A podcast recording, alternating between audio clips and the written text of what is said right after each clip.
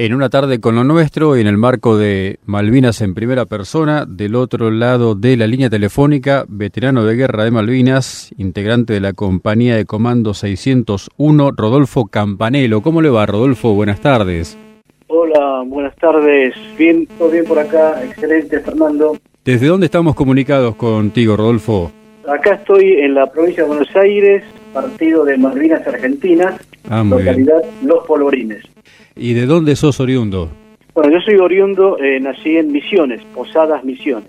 Vine a um, Buenos Aires con toda mi familia cuando tenía cuatro años y de ahí ya este, nos quedamos definitivamente en Buenos Aires. ¿Siempre ahí en la zona de los polvorines? No, no, no, no, tuvimos un cierto recorrido, es decir, eh, una particularidad de que venimos todos, pero todos, no quedó ningún familiar de Misiones, era una oportunidad en ese momento. Claro. Cuenta que por allá, por, digamos, del 55, 50 y pico en adelante, era una oportunidad de venir a Buenos Aires, había trabajo, había recibimiento a la Claro. gente del interior, vino toda la familia. Claro. Tenía cuatro años y nos radicamos en el primer lugar que llegamos, en el partido de San Fernando, ¿no? Ajá. Un lugar muy pintoresco, un lugar muy porteño, bueno, ahí fui haciendo mis primeros años, después fuimos a vivir, por medio de un trabajo que conseguimos la familia, a Pilar, Ajá. otro lugar también bastante gaucho, histórico para Sí. Buenos Aires. Y después sí, vuelvo hacia la zona de San Miguel y ahí ya me quedo para siempre alrededor del Campo de Mayo. y ¿Y cuándo se despierta la pasión por el ejército? ¿Cómo se produce tu llegada al ejército? Primero, decir, toda nuestra juventud, la niñez, cuando vos estabas en la escuela, uno tenía gran curiosidad, vocación de despertar por las Fuerzas Armadas.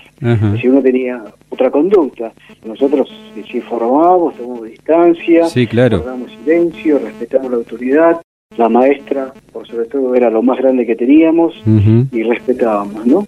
Así que es- estamos muy cerca de lo que sería el orden, la disciplina y los valores que realmente son grandes para el, para el hombre. Seguro. Y bueno, yo tenía ya una relación este, muy cercana con las Fuerzas Armadas. Mi padre ha sido gendarme y bueno, tuvo un inconveniente por enfrentamiento, a causa de eso muere. Eh, fueron los primeros gendarmes que se habían asentado en, en el interior, ¿no? Eh, combatían el, el contrabando y era bastante duro. Y yo creo que ahí sí es una vocación que queda en la sangre, ¿no? Claro. Pasó mucho tiempo hasta que, bueno, tomé la decisión. Vos fíjate, una gendarmería, ejército son bastante cercanos. Y cuando, bueno, me identifiqué y tomé la decisión, y así lo hice, ¿no? Claro. Este, ¿Ingresaste a la escuela Sargento Cabral? eh, ingresé en la escuela Lemos. Ah, en la Lemos, en la de Servicios para Apoyo de Combate. Eh, claro, claro, exactamente. Decir, yo la verdad que no tenía una experiencia plena de qué significaba una cosa a la otra, Claro. pero bueno, algunos consejos, y bueno, ahí vos tenés profesión, tenés un oficio, tenés Sí, una sí. formación Sí. que podía servir tanto dentro como afuera. Y Claro. así fue. Bueno, yo ahí elegí eh, ser enfermero porque creí que era importante, es decir, el hombre en el ejército es el capital más caro que se tiene, ¿no? Claro.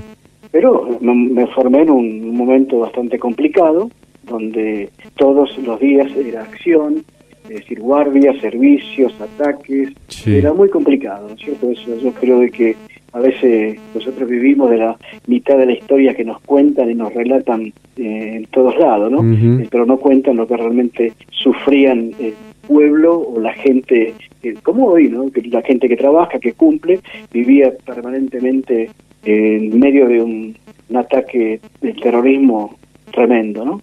En el marco de la LEMUS, con la carrera de enfermería, ¿y cómo es la formación? ¿Cuánto tiempo lleva la capacitación? ¿Es igual que para el egreso de cabo en la, en la Cabral?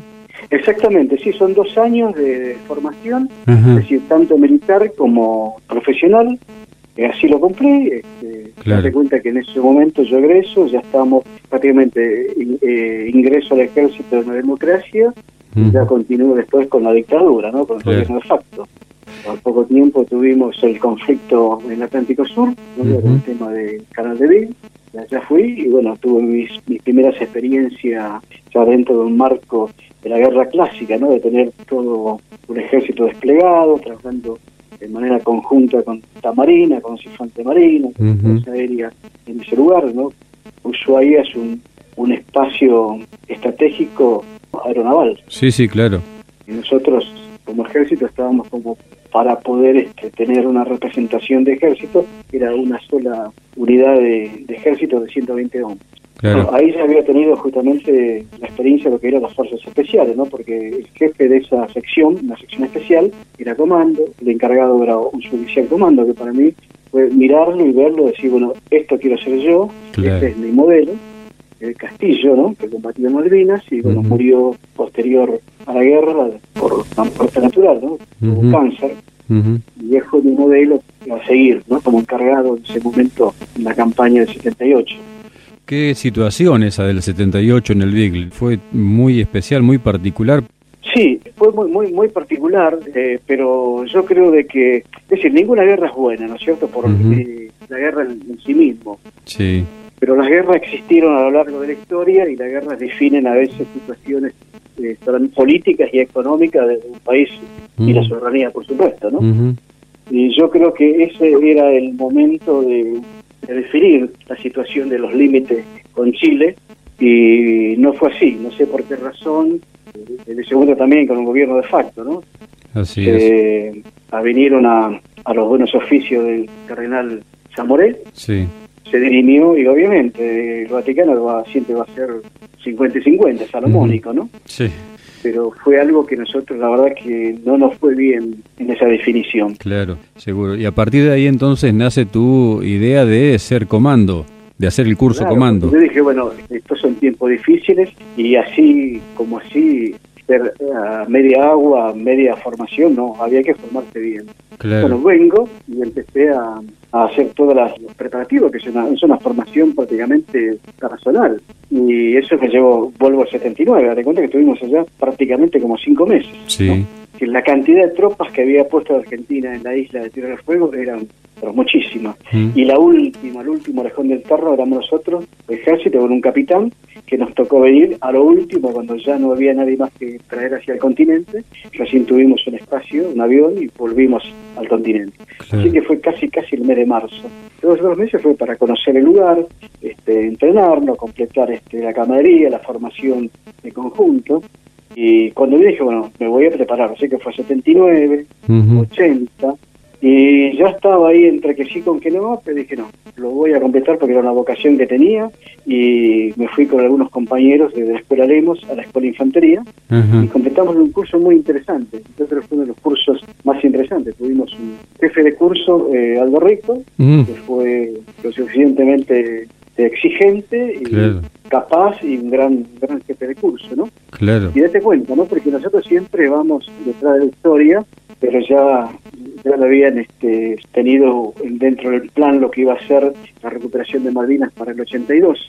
Y ese curso fue muy especial justamente por eso, por la cantidad, disponibilidad económica, de medios. Fue un gran curso, el 81. Eh, egresamos el 22 de noviembre, saltamos lo que fue lo que quedó del año, empezamos el año 82 y bueno, nos sorprendió ese viernes de abril la recuperación de Malvinas. Esa noticia se conocía, acordate que había un conflicto en la Georgia por el tema del armadero de Valtenero. Sí. O sea que se venían dando situaciones que era eminente un enfrentamiento y la recuperación. ¿Estabas en la escuela de infantería cuando ocurre el 2 de abril o ya habías terminado el curso y estabas en alguna otra unidad? Claro, yo eh, terminé el curso el 22 de noviembre. Sí vuelvo a mi destino natural, que era la escuela de Emos, ah, bien. a 5 kilómetros de la escuela de infantería. Sí, sí. Y fue algo, viste, cuando esa intuición que uno tiene, ese día me despierto, ¿no? Pensando en muchas cosas. Bueno, el último día de semana, viene el fin de semana, uno puede pasar descanso con la familia, o por ahí si te toca servicio. Y todas esas cuestiones que uno siempre dice, listo, ya tenemos la semana cerrada, hasta adentro. Y bueno, pero el despertar era una locura, era una euforia total, era un mundial que se volvía a vivir, ¿no? La gente gritaba, el que escuchó, qué sé yo, media noticia te lo contaba, el otro también empezaba a averiguar y llegaban. Bueno, la cuestión era una sola, habíamos recuperado Malvinas. Voy a la unidad y dije, yo me voy a Malvinas. Y, me, sentí, estaba seguro de que iba a formar parte de los comandos para ir a Malvinas. ¿Por qué? Ahí me vino en ese momento eh, a la luz del recuerdo de que en todos los ejercicios que hacíamos siempre se nombraba a una unidad que no existía todavía, que era la compañía de comando. Entonces cada, cada ejercicio se te ponía en una situación diciendo, la compañía de comando 601 realizará, llevará a cabo una tal misión. Entonces uno realizaba el ejercicio. Y esa compañía de comando 601 se me presentó ese día y me dijo, seguramente vamos a formar parte y me van a llamar. Obviamente que ese mismo fin de semana voy a la escuela de infantería a averiguar qué se sabía y ya estaban trabajando. El día lunes ya me empiezo a presentar sin, sin manera oficial. Recién me llega el pase el día viernes, ¿no? Mm. O sea, el viernes 9, 9 de abril. Pero yo ya estaba frecuentando todos los días. De corazón ya estaba ahí entre los comandos, ¿no? Me imagino. Y el traslado de ustedes se produce cerca de fin de mes, creo, de abril, ¿no? A las islas. Claro, nosotros, eh, date cuenta que esa primera semana, desde lo que sería el lunes 4, empezaban a llegar de todos lados. Eran 24 hombres que estaban ahí en, en Alcón 8, ese equipo base, y empezaban a llamar para completar a aquellos, que habían hecho el curso el año anterior, mm. los más cercanos, y se iba completando la organización que terminaba siendo cuatro secciones, tres secciones de asalto y una sección de servicio, de mm. apoyo. Y entonces empezamos a trabajar, había que conocerse, dar cuenta que yo tenía que trabajar al lado de los compañeros míos que habíamos cursado juntos, los que fueron instructores, uno tiene otra mirada, otro respeto, algunos que no conocíamos, así que teníamos que salir a hacer un entrenamiento como un equipo de fútbol, conocernos cómo cada uno trabajaba y refrescar todas las técnicas básicas, y así fue nos fuimos preparando, eh, llevando equipo nuevo, eh, armamento nuevo, eh, preparación del equipo, llevar a Palomar, tener todo ya aparcado, preparado para, para el traslado. Y el día 26 salimos de, Campo de Mayo, ¿no? vamos a hacer un, embarque en Palomar y un vuelo hasta San Luis, Villarreinos, la Fuerza Aérea, en la base de la Fuerza Aérea, para retirar un motor de un avión de combate se lo sube al, al Boeing y con ese Boeing llegamos a esa noche mismo a Comodoro Rivadavia, 26 a la noche. Bajamos todo el aparataje, pertrecho, los cajones, todos los medios que teníamos para llevar. Y a la primera hora del día 27 ya estamos listos, cargando el Hércules. Recuerda que veníamos en el Hércules ya configurado sin ningún asiento, toda la carga abajo y nosotros arriba, éramos 54 hombres, y salimos tipo 9 más o menos y a las 10 y cuarto habíamos arribado a Malvinas, ¿no? Bajamos, tocamos tierra, ahora que fue un, algo emocionante, porque uno de la idea que tiene de Malvinas, que empezaba a estudiar la carta, el clima, la topografía, la ciudad como era, las montañas, y llegar y pisar ahí era otra cosa, ¿no? Tremendo. Y compañeros que ya estaban desde antes ahí. Claro. Así que algo emocionante, ¿no? Me imagino. Y al llegar inmediatamente empezó el despliegue hacia dónde o estuvieron ahí en Puerto Argentino hasta que le asignaron las primeras misiones.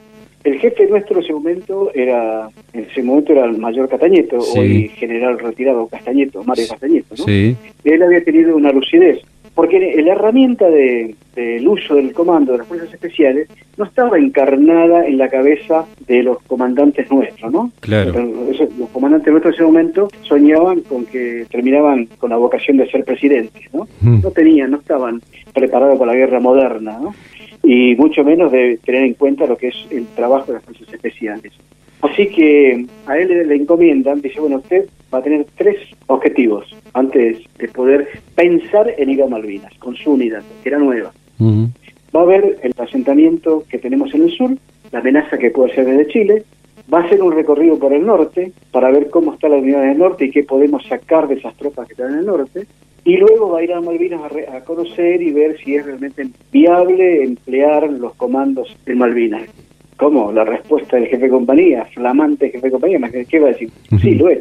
Pero tuvo una lucidez, invirtió esa misión y fue primero a Malvinas, con la suerte de que teníamos el ayudante del gobernador Menéndez, teniente coronel Doglioli, también comando, así que dijo, bueno, vení para acá, vemos con el general, con el gobernador, le ponemos al corriente qué significa emplear los comandos en, preparar el terreno y reconocer por dónde puede ir el ataque del enemigo, Y ahí se empezó a trabajar. Eso fue más o menos allá por el 20, 22, había llegado unos días antes, y ya esto se había preparado. Nuestra base de operaciones, se llama BOC, base de operaciones de comandos. Sí.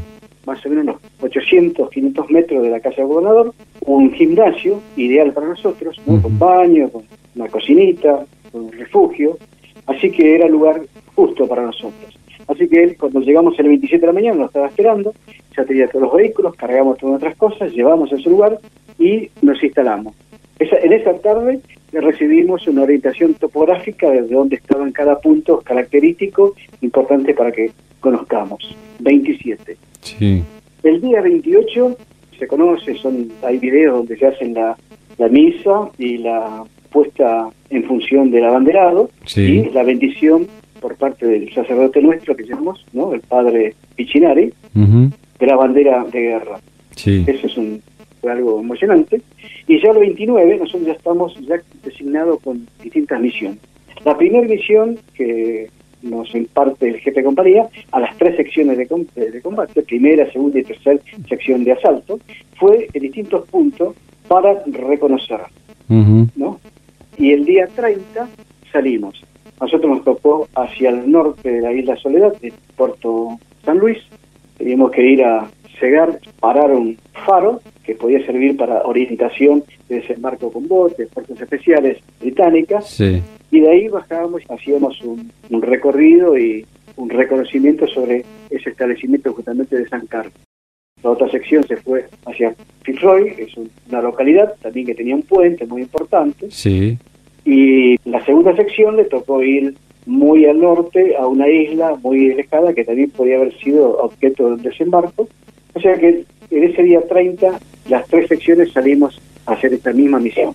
¿Qué cambió la situación? Todos sabemos, el día primero de mayo empezó la guerra, es decir, que el ataque de los ingleses con los Vulcan, y entonces el, jefe de compañía automáticamente se comunica con las tres secciones y ordena el repliegue hacia la base de operaciones que era en Puerto Argentino. Cada uno hizo lo posible. Uno, una, la segunda tenía helicópteros que contaba para transportarse. Fitzroy no estaba muy lejos, lo podía hacer en vehículos. Y el que más complicado es que éramos nosotros, la primera sección, estamos tras un gran lago una parte que entraba de agua que nos ponía en una gran distancia y el jefe de compañía nos va a buscar. Al mediodía del primero de mayo ya estaban las tres secciones a la orden del jefe de compañía. De regreso ya en Puerto Argentino. Siempre en la base. Cuando decimos Puerto Argentino, decimos base de operaciones del gimnasio. Correcto. Me imagino de ahí se habrán sucedido eh, ya en adelante más misiones, algunas con riesgo importante porque empezaron a transitar ya una vez transcurrido el desembarco en San Carlos entre las líneas enemigas también. Sí, es verdad. Yo estoy ahora escribiendo toda esa experiencia personal, ¿no?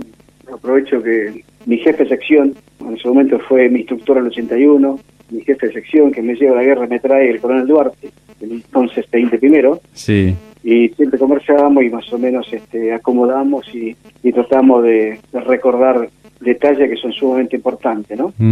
Es decir, a veces eh, nosotros medimos la guerra y, la vemos desde nuestro punto de vista la información que contamos desde Argentina, pero hay algo sumamente importante que es ver la bibliografía británica y escuchar lo que ellos dicen y que escriben, porque ellos tenían demarcado en varias operaciones, ¿no?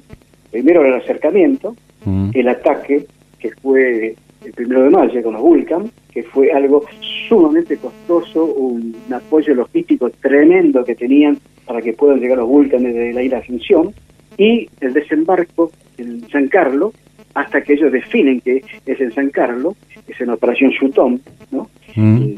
tuvo a cargo el almirante Clyde y esto se cuenta con todo el apoyo de las fuerzas especiales, tanto navales, que son Special Watch, ¿no? Sí. Como los comandos de ejército, que son SAS. Sí. ¿Qué hacen? Reconocer la playa, reconocer las alturas, ver eh, la conveniencia, traer esa información, la disponen a la plana mayor de los británicos, que en ese momento era de Salmi Bower, estaba en el buque insignia, que era el Hermes, hasta que disponen, bueno, será el desembarco el 21 de marzo, ¿no? Pero para eso nosotros también salíamos a hacer reconocimiento. En ese mismo lugar, las tres secciones estuvieron con el jefe de compañía el 15 de mayo en San Carlos, tanto en el puerto San Carlos como en el establecimiento San Carlos. Y en el punto que fue el punto de resistencia, donde estuvo la sección de Esteban, resistiendo el desembarco de los ingleses, ¿no? El 21 de mayo. Sí, sí. Así que en ese momento eh, las fuerzas del SAS ya estaban ahí y nos habían detectado. Entonces, por supuesto, completan esa información para su escalón superior. Claro. Pero permanentemente era un juego de que movimientos nuestros estaban cercanos a las fuerzas especiales de los británicos, como los británicos tenían que sortear a ese lugar de donde estábamos nosotros para no ser vistos.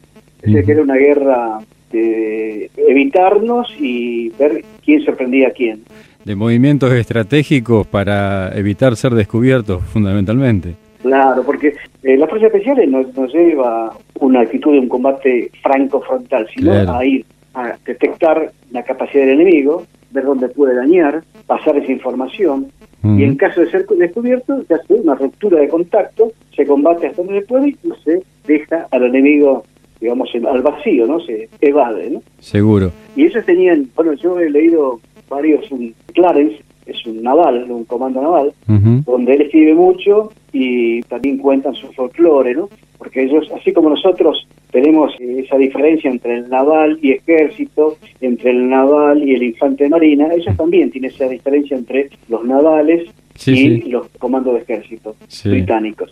Entonces hablan, decían que ellos trataban de evitar enfrentarse francamente con los comandos argentinos, porque dice, los comandos argentinos dicen Dios y patio muerte.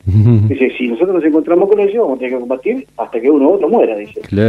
así que ellos nos evitaban permanentemente, ¿no? Pero en muchos momentos nos han visto, porque, bueno, así lo relata y es verdad, yo conozco muchos esos movimientos nuestros y de donde estábamos llegando nosotros, ellos estaban yendo o nos estamos retirando de una observación y ellos estaban llegando. Es una cosa, pero hoy hoy verlo a la distancia, pero es algo apasionante, ¿no? Me imagino.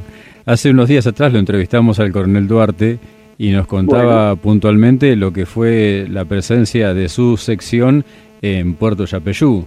Exactamente, sí, sí, sí. Bueno, nosotros siempre lo decimos, eh, hablamos de manera jocosa, ¿no?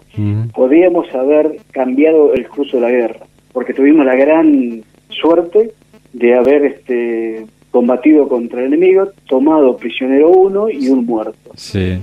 Y están cerca, cerca, en lo que fue la operación, si te comentó la operación del Monte Rosalía, pero muy cerca, muy cerca de, un escuadrón, el SAS, siguiendo a cuatro hombres nuestros, que fue algo, algo, pero solamente por la capacidad que tuvieron esos cuatro de poder evadirlos, era un escuadrón, y seis hombres, sobre ellos y no lo pudieron detectar y lo pudimos rescatar. Seguramente el coronel te habrá recordado, te habrá contado, este, ellos en la noche siguiente, el 8, el 9, habían hecho noche en una altura y eran también cuatro, cuatro hombres nuestros, antes de, enfrentarse con Hamilton. Sí. Y esa noche eh, se llama base patrulla reducida. se trata de descansar a un 50% en un lugarcito y mucha separación. Entonces el coronel les pregunta a la mañana, che, ¿alguien se levantó? ¿Alguien se movió? Dice, eh, yo sentí paso. No, no, no, dice, ninguno nos levantamos de acá. O sea que habrán andado en la misma situación el SAS buscando un lugar para hacer pasar la noche, no muy lejano ese lugar. Qué bárbaro. Y como es común, viste, antes que se amanezca mucho antes, uno ya hace esa alerta matutino y cambia de lugar. Así que estuvieron 50 metros, 80 metros. Sí, sí. Una cosa de locos, ¿no? Hoy poder hacer toda esa historia, ¿no? Seguro. Unas vivencias muy especiales.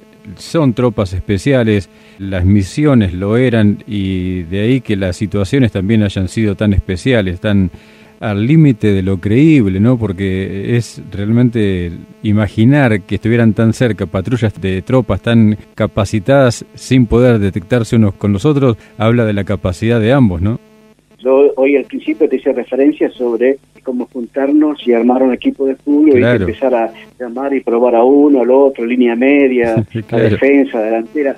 Nosotros éramos un equipo que no estábamos jugando en primera y mm. sin embargo lo dejamos bastante, bastante ocupado y bastante este, con nosotros grande, ¿no? A, las fuerzas especiales del primer mundo, ¿no? Sí, claro. Pues fíjate que, el capitán Wowell, de la operación de Tomorrow House, él mucho tiempo después dice, ojalá yo tuviera a mis órdenes los hombres que yo enfrenté en Tomorrow House. 12 hombres que estaban no habituados al lugar, estaban con frío, mojados, no tenían otra alternativa que entrar y tratar de abrigarse en ese lugar y salir a la primera hora de la mañana, que en ese preciso momento reciben el ataque de, las tropas del, Ártico, ¿no? De, alta montaña, ¿no? Sí, sí, claro. Y combatieron y pusieron baja y bueno, fueron, tuvieron a la altura y tratados como caballeros, ¿no? Totalmente. Trato de caballeros que nos contaba el coronel Duarte la semana pasada, recibió su sección eh, cuando terminaron rindiendo Puerto Yapeyú y fueron tomados prisioneros por las tropas inglesas, ¿no? Claro. Sí, coronel Hume eh, tuvo a, cargo del Comando 40, a cargo de tomar prisionero el Yapeyú, que era el, el 5. Sí.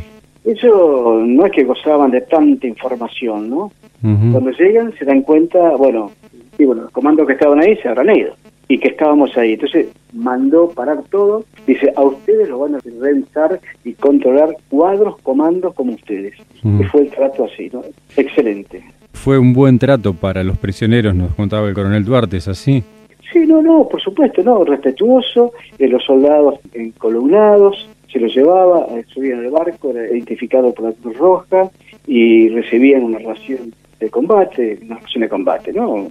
Pero, pues sí, yo me acuerdo patente hasta hoy, ¿no? Un jugo de tomate caliente con un, pan tentador, pero el orgullo mío lo rechacé, no lo quería agarrar. Mm. Y él no me dejaba pasar el inglés hasta que agarrara el jugo y el pan. No lo quiero.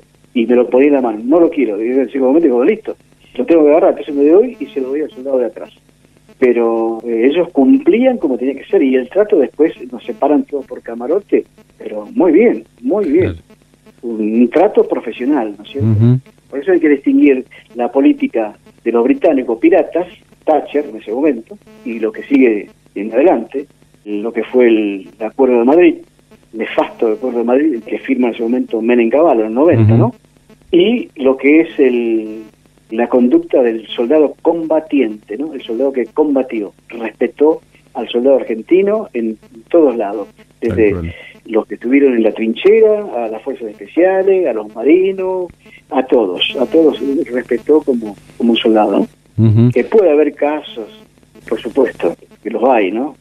¿Qué sentiste cuando fueron tomados prisioneros, teniendo en cuenta tu preparación, tu vocación de servicio como militar, tu formación especial como comando?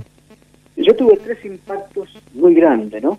Tenía 29 años, y no era un chico. Sí. Si vive, uno vive la fantasía de la guerra, no se prepara, le gustan las cosas, pero no termina siendo un chico. ¿Te imaginas el soldado de 18 años que mm. se tuvo que madurar de un momento para otro? ¿no? Sí. ¿No? Vivió intensos momentos que lo, lo pusieron una madurez total. Bueno, el primero fue esta emoción de pisar Malvinas ¿no? y sentirme ahí. Después, cuando en la muerte de, Hamilton, a mí me toca, me ordena en ese entonces el libro Fernández, hoy general retirado, que hiciera un control rápido sobre Hamilton, porque tenía su documentación, tenía radio, tenía informes que había que sacar rápidamente para hacer el análisis. Sí y verlo a un hombre informado que vos al revisarle te encontrabas que tenía documentos, familias, fotos, era un soldado como vos. Fue un impacto muy grande, pero uno necesitaba rápidamente sacar esa información para poder este, evaluar a ver qué se podía interpretar de lo que él estaba realizando y a quién informaba, ¿no? Tal cual. Y la otra, por supuesto, fue lo más amargo ver cuando arriaba la bandera nuestra los mm. ingleses, ¿no? Fue algo impotente, realmente feo. Es imposible de poder describir, ¿no? Y la vuelta al continente, nosotros solemos preguntar a, los veteranos que hemos entrevistado a lo largo de todos estos años, ¿cómo vivió cada uno la llamada desmalvinización? ¿Cómo la viviste, Rodolfo? La desmalvinización yo creo que sufre todo el pueblo argentino, ¿no? Haya, si haya ido a Malvina o no, porque date cuenta que ahí vos tenés familiares de lo que fueron, familiares que perdieron sus caídos en Malvinas, ¿no? y el soldado. El soldado fue, combatió, sirvió, vino al continente, cambiamos de un sistema de gobierno de facto al gobierno democrático, al venimiento de democracia en Argentina, pero Alfonsín no tenía una mirada para nada cercana a los militares y mucho menos a lo que fue la gesta de Malvinas. Y así fue dejado de lado al soldado conscripto y ni hablar de las Fuerzas Armadas. Yo era joven, te digo, de 30 años, así que para mí era borrón y cuenta nueva y seguir preparándome para la guerra. O sea que yo te digo la verdad, en lo personal no notaba grandes diferencias, pero yo seguía preparándome más que nunca. Allá por el año 89, pensar el pase hacia el sur. Entonces al sur voy y me encuentro con otra unidad que no era de Malvinas, había muchísima gente que no tuvo la, oportunidad de ir, éramos dos solamente los que estábamos como veteranos en este regimiento de San Martín de los Andes, y por supuesto llegó el abril del 89, me llaman a la radio, me llaman a la televisión local, Radio FM, el AM, el, canal del pueblo, que salía en todo Neuquén, y yo decía, ¿qué voy a contar? Para mí era una cosa que había quedado allá en el Claro. Y entonces ahí empecé a, reflexionar y dije, no, es algo que no es mío, yo lo debo compartir. Entonces tuve que hacer un esfuerzo intelectual y tratar de recordarme y tratar de poner un speech para que pueda servir a la gente y contar lo que fue, ¿cierto? Claro. Y se remata con una primera venida de vacaciones a Buenos Aires, esa vacación de invierno. Veo en los trenes a los soldados con vendiendo estampitas, banderitas, que eran veteranos de, Malvinas. Y yo digo, ¿qué pasa? ¿Qué pasó? ¿Qué están haciendo acá? Hablamos del 89, había pasado varios años. Y el soldado todavía estaba tratando de contar que él es un veterano de guerra y no tenía una atención eh, institucional del Estado, institucional del Ejército, Ministerio de Defensa. Y el Estado tampoco se lo recordaba. Y las luchas que tuvieron los soldados para poder ser reconocidos. Entonces dijo, acá tenemos nuestros soldados que están a la deriva. Ahí empecé a preocuparme un poco más y interiorizarme, y bueno, ahí me encuentro, bueno, 89, 90, ya con la noticia del famoso Acuerdo de Madrid, mm. y ahí me di cuenta que realmente nosotros estamos siendo funcional a la política británica y no funcional a la soberanía de Argentina, ¿no? Qué bárbaro, qué situación es, es otra guerra después de la guerra. Exactamente, mira, un compañero mío, Fante Marina, había estado en la isla Borbón. Habíamos estado a un metro tocándonos a todos, no nos conocíamos y mucho tiempo después charlando y recordando ese él me relataba. Nosotros tuvimos la guerra donde nos causaban heridas de balas que mataban al cuerpo. Pero hoy en esta desmoralización nosotros sufrimos dolores que nos matan el alma ver la indiferencia, pero no del pueblo, ojo, ¿no? Porque siempre que el pueblo no lo reconoció. No, no, el pueblo sí te reconoce, la familia, el pueblo. El que no te reconoce y no le interesa es a la política institucional. No le interesa el Estado sobre lo que es eh, la gesta de Malvinas, lo que significa, ¿no? Te vuelvo a repetir, una guerra no es nada bueno, pero no sería bueno el caso de defender nuestro mar como está siendo depredado por pesqueros ilegales. Claro es el mismo sentido. Y eso significa la guerra de Malvinas. ¿Tu historia en la fuerza cómo siguió, Rodolfo? ¿Cuánto tiempo más permaneciste en la fuerza? Bueno, yo, a Dios gracias, a pesar de tener una conducta rebelde en los momentos del carapintadismo, porque me, parecía que era lógico, de cuenta que sigo en ese momento a, quien fue mi formador como comando, a Rico, después en el DIN, otro gran este soldado comando, y bueno, era ser rebelde, estar en contra de lo que era en su momento la institucionalidad del ejército, era funcionar a la política eh, gramsciana de Alfonsín. Por supuesto que recibí muchos insabores, pero Dios la verdad que me protegió y pude completar mi carrera con un gran prestigio, con buen puntaje, con un buen reconocimiento, no solo de superiores, sino de camaradas y compañeros. Y la guerra no termina, ¿no Yo creo que nosotros cambiamos de roles permanentemente. Hoy yo soy un retirado y ya la lucha por nuestra nación, la lucha por nuestra patria no pasa por el fusil, sino pasa por, el corazón, por la cabeza, por lo que podemos hacer como ciudadanos. Seguro. Así que eh, te retiraste como suboficial mayor. No, tanto no me dejaron, ¿no? Suboficial principal. Principal, principal, el grado anterior. tenía grandes sanciones y eso no me permitía llegar a suboficial mayor, pero era lo que menos me preocupaba, sino que haber podido disfrutar 35 años de, servicio, que fue una gran familia, el ejército, y después, bueno, continuar, continuar eh, aprendiendo y pudiendo hacer este, grandes cosas en la vida, ¿no? Había que seguir luchando, seguir trabajando. Tuve la oportunidad de trabajar en organismos públicos, en, la, en el gobierno de la ciudad, tuve cuatro años, y después dos años en la aduana, conociendo todo lo que fue una historia que prácticamente fundacional de la nación, ¿no? La aduana, ¿no? Claro. ¿Se suceden los reencuentros con tus camaradas veteranos, imagino? Sí, sí, sí, sí, sí, sí, no, no, sí, sí. Yo mantengo siempre en contacto, pertenezco a una agrupación que se llama Acubema, que es de Mendoza. Y por supuesto que somos argentinos, y estamos en Argentina, siempre hay diferencias y hay compromisos y compromisos. Nadie mejor que nadie, somos todos veteranos y cada uno tiene una forma de ser y, de, pensar. Hoy estamos viviendo, en cuanto a veteranos, una situación que yo tengo una posición tomada con respecto a la candidatura de Premio de la Paz del soldado Julio Aro. Sí. Que tiene un origen bastante curioso, ¿no? porque son de izquierda, fueron funcionales a esa política que lleva adelante como humanitaria de los británicos, hace quedar muy bien. En esa discusión, en esa situación de negociación, dejan sentarse al Kelper como un miembro más para la discusión y cuando no es así. Nosotros tenemos una diferencia con el gobierno del Reino Unido. Con el Reino Unido tenemos que discutir no con el Kelper, no con el gobierno eh, de las islas. Y todo esto te lleva a una confusión. Entonces, hay situaciones que uno está viviendo y cada uno tiene, tiene derecho a tomar una posición. Pero digo, es decir, cuando hablamos de derechos humanos, el derecho humano no es un derecho humano parcial, debe ser al 100%, como es el derecho universal de los hombres, ¿no? Después de la guerra que fue declarado de las Naciones Unidas y tenemos todos amparados ese derecho humano universal. Pero sin embargo acá, ¿viste? Tenemos un premio Nobel de la Paz que es, parcial.